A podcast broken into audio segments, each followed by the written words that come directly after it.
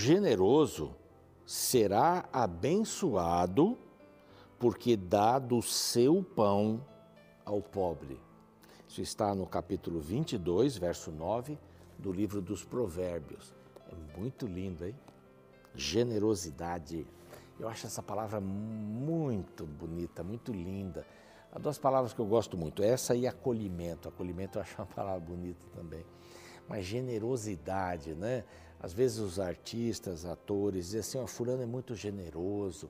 Ele me... É porque é uma pessoa que ajuda, o que está começando, né? É você generoso quando você reparte o seu pão com o pobre.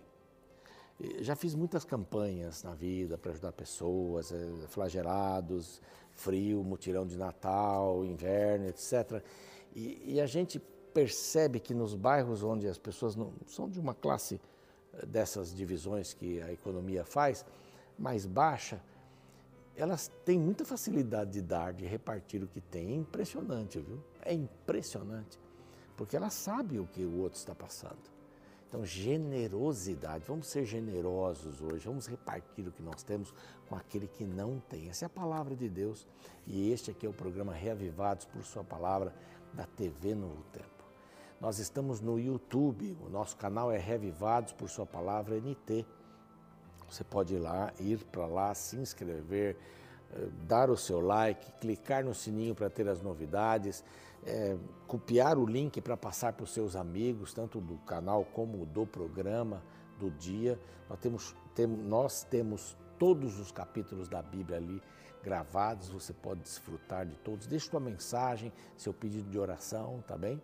Gostaríamos de ter você fazendo parte da família do Reavivados ali no YouTube. Estamos também no NT Play, estamos no Deezer, no Spotify e na TV todos os dias às seis da manhã. Olha, começando bem o dia com Deus, né? Acorda, arruma a cama, estuda a palavra e sai para ser Jesus para as pessoas. Que maravilha! Nós temos a oportunidade de, de estarmos cercados por muitos amigos queridos que apoiam a missão da Rede Novo Tempo. São os anjos da esperança. Se você quiser se tornar um anjo da esperança também, que nos apoiam com suas doações, é bem simples, aqui está um número de WhatsApp. Você pode mandar uma mensagem, como é que é esse negócio de anjo da esperança? Como é que eu faço? Sei lá, uma, uma pergunta que você tem aí no seu coração e vai ser respondida, tá bom? É isso que nós esperamos, é expandir o Evangelho através das mídias sociais é, em português e espanhol para todo o mundo. E nós temos a grata alegria de oferecer para você essa revista é gratuita, graças aos Anjos da Esperança. As doações que eles fazem, a revista Deus Me Ouve fala sobre oração e eu insisto com você, se você ainda não pediu essa revista para estudar esse tema importantíssimo, peça, anote aí o nosso WhatsApp, é outro número, para que você peça. É uma revista oração, só escrever isso, pronto.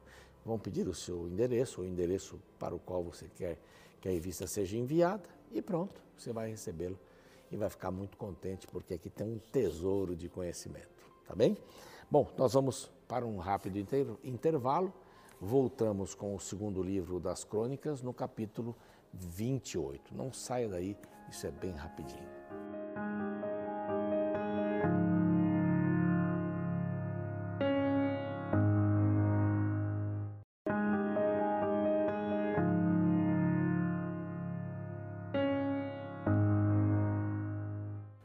Estamos chegando de volta com o seu programa Reavivados por Sua Palavra.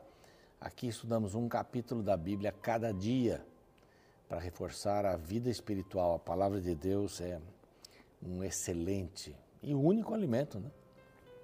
A vida espiritual, a oração, o testemunho, ser Jesus para as pessoas também. Vamos dar uma olhadinha no capítulo 28. Ontem eu falava de pai bom, filho ruim. Isso acontece, aconteceu várias vezes aqui uh, na história dos reis de Judá. Não é? Reis bons, filhos ruins e assim por diante, né? Uzias foi um bom rei. No final, quando ele se tornou poderoso, ele escolheu se parecer um sacerdote, entrou no templo, teve lepra, acabou morrendo depois. Seu filho Jotão aparece para dirigir o povo de Israel, foi um, um excelente rei. Um excelente rei. E na sequência, né, e a diferença dele foi que ele nunca se achou. Né? Ele ia se tornando poderoso porque dirigiu seus caminhos segundo a vontade do Senhor, seu Deus. Esse é, a grande, esse é o grande diferencial. Né? Agora aparece Acas. Acas, um homem perverso. E você vai, vai entender porque ele era um homem perverso. Aqui diz que tinha Acas 20 anos, quando começou a reinar, reinou 16 anos em Jerusalém, sobre Judá, lógico. Não fez o que era reto, aqui já vai direto no assunto, né? Alguns, olha, fez o que era reto até tal coisa, ou fez a, a, a, o que era reto com o coração dividido. Aqui diz assim: não fez o que era reto. Então está bem clara aqui a situação de Acás. Ele não fez o que era reto perante o Senhor, como Davi, seu pai. Davi foi o único rei que não adorou nenhum outro rei. Não, é? não, não adorou. Jotão também teve uma vida espetacular aqui. Andou nos caminhos dos reis de Israel e até fez imagens fundidas a Baalins. Isso aqui não é tudo que ele fez, não. Ele fez coisas piores. Fez mais coisas. Então, ele não fez o que era reto. Não andou com o Senhor. Além de tudo isso, não andou nos caminhos, andou, aliás, nos caminhos dos reis de Israel, perdidos. A primeira nação, o primeiro reino a ser destruído foi ali pela Síria.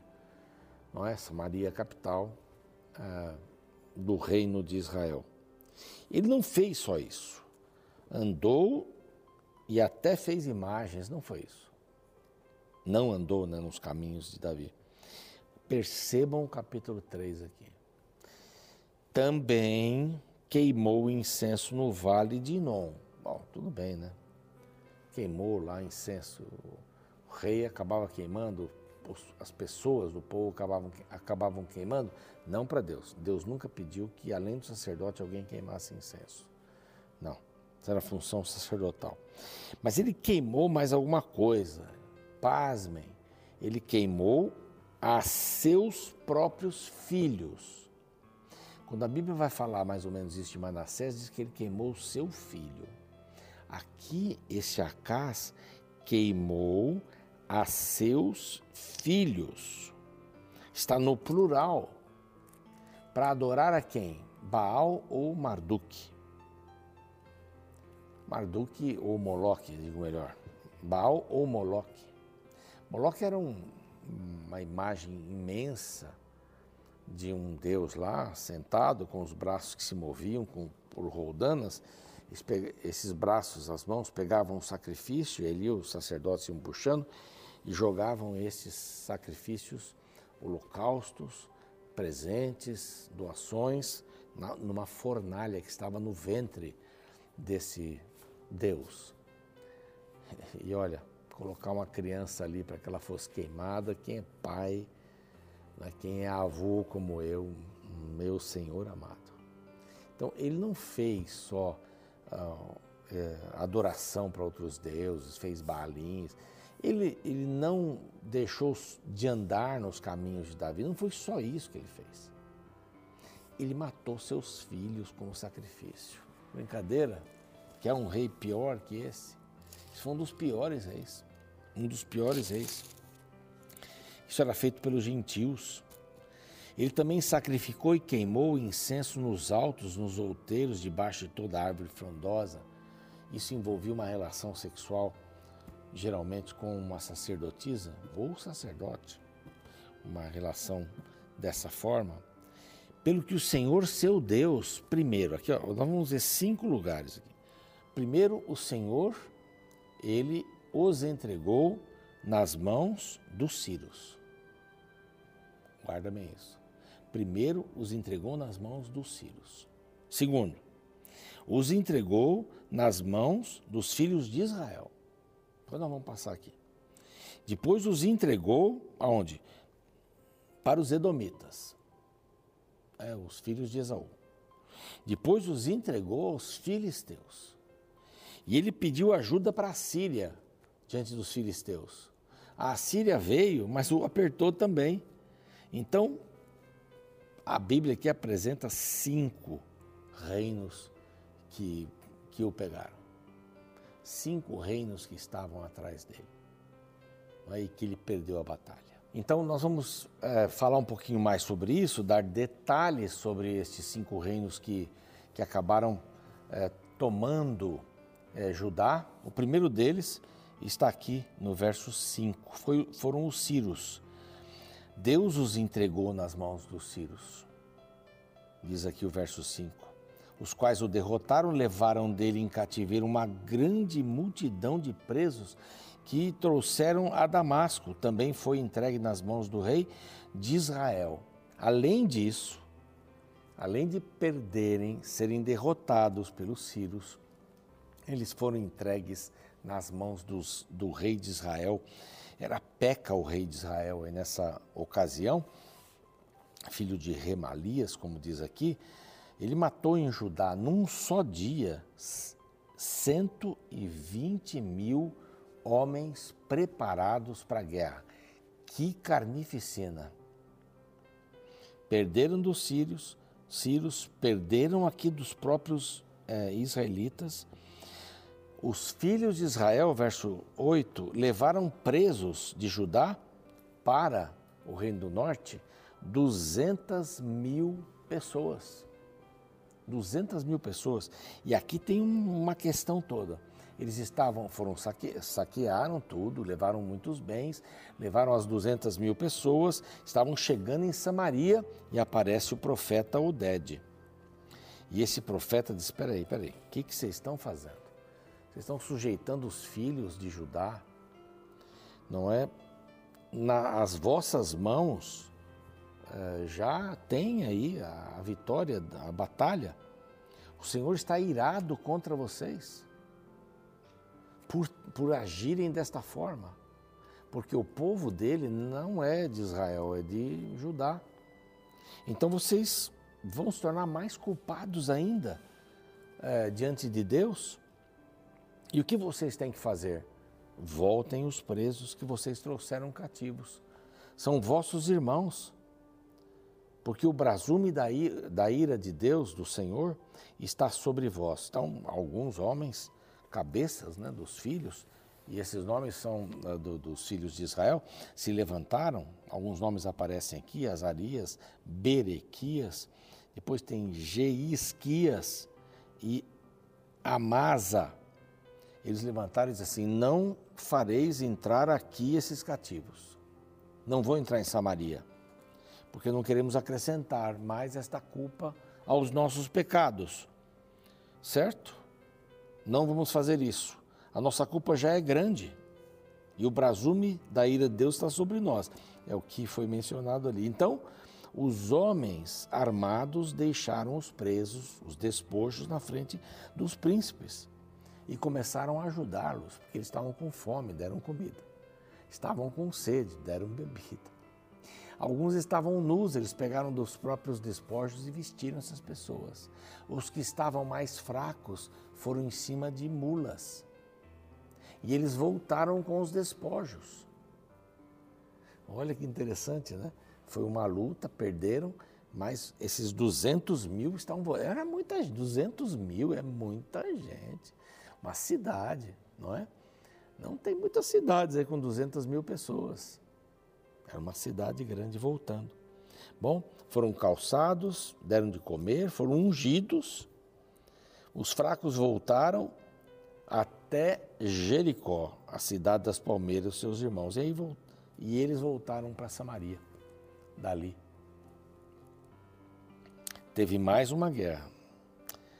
Acás viu que, a, a, que os filisteus né, iam pegá-los. Então ele fez um acordo com os reis da Síria para que os ajudassem. Nesse meio tempo vieram de novo os edomitas, derrotaram Judá e levaram presos em cativo. Mais um aqui, verso 18. Também os filisteus deram contra cidades, e várias cidades aqui são mencionadas, porque o Senhor humilhou a Judá por causa de Acás, que se entregou à transgressão contra Deus. Aí veio Tiglat-Pileser, rei da Síria, e pôs o próprio Judá em aperto, diz aqui a palavra. Eles foram convidados, foram contratados para ir até lá. Né? Deve ter sido, deve ter havido um pagamento para isso, mas eles não foram livrar Judá. Eles foram pegar Judá, pegar as coisas de Judá. Então, Acas tomou vários despojos da casa do Senhor, da casa do rei, dos príncipes, e os deu ao rei da Síria. Porém, isso não os ajudou. Cinco casos aqui são mencionados. A idolatria foi grande. Ele viu que o, os deuses da Síria que os venceram eram fortes, começou a adorá-los. Pediu ajuda para os deuses da Síria. Quer dizer, completamente perdido esse camarada aqui, né? que mais? Ele fechou o templo, verso 24. Fez para si altares em todos os cantos de Jerusalém. Também em cada cidade de Judá fez altos para queimar incenso e outros, a outros deuses. Provocou a ira do Senhor dos seus pais. Ele morreu. E quando morreu, verso 27, não o puseram nos sepulcros dos reis de Israel. E Ezequias, seu filho, reinou em seu lugar. Poder, fama, se distancia de Deus, se torna Deus. Olha, para agir dessa maneira como ele agiu com os filhos, matar filhos no plural, dar esses filhos a deuses falsos, Deus nunca exigiu isso. Deus até disse para Moisés: Moisés, fala para o povo o seguinte: todo primogênito que saiu do Egito que tinha lá o sangue nos umbrais da porta, é meu. É meu. Então deu uma oferta para cada um deles. Os filhos eram do Senhor. Como é que agora um rei vai dar os seus filhos para outro Deus? Vai oferecer como sacrifício? Não, uma coisa maluca, né? Uma coisa maluca. Esse homem aqui nem, nem foi colocado junto com os outros reis.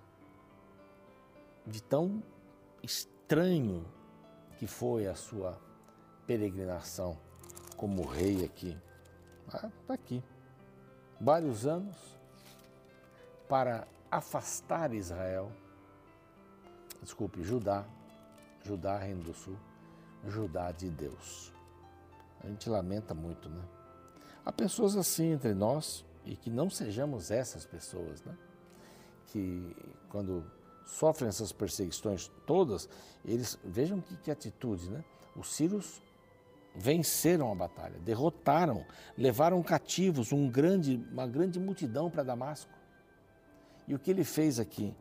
Ele disse assim: bom, se os deuses da Síria foram tão fortes, nós queremos que eles nos ajudem também. Esqueceu completamente de Deus. Não existia Deus Jeová para ele. Bem triste. Vamos orar?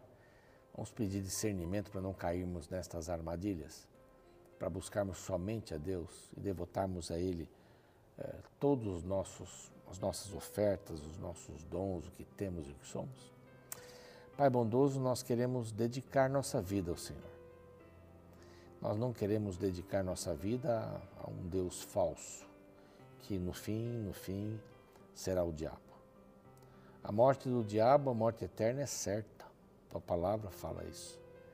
E nós queremos ter vida do teu lado. Então ajuda-nos a fazermos as melhores escolhas hoje, para que seja prevalecida a tua vontade. Em nome de Jesus, amém. O programa segue, eu fico por aqui.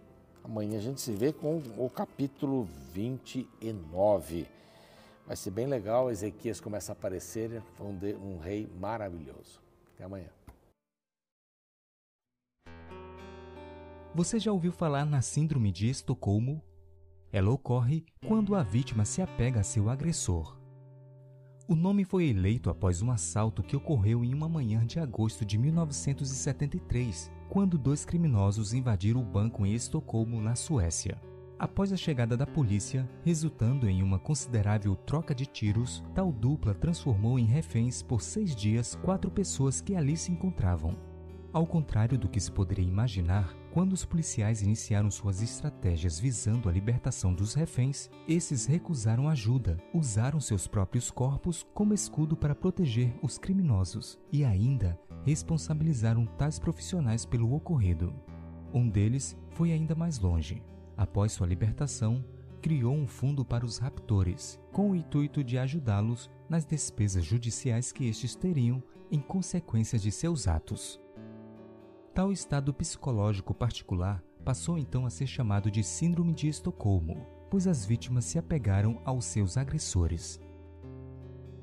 Veja como algo semelhante aconteceu no capítulo 28 de 2 Crônicas. Nesta sessão, encontramos o reinado de Acais, um dos piores reis de Israel.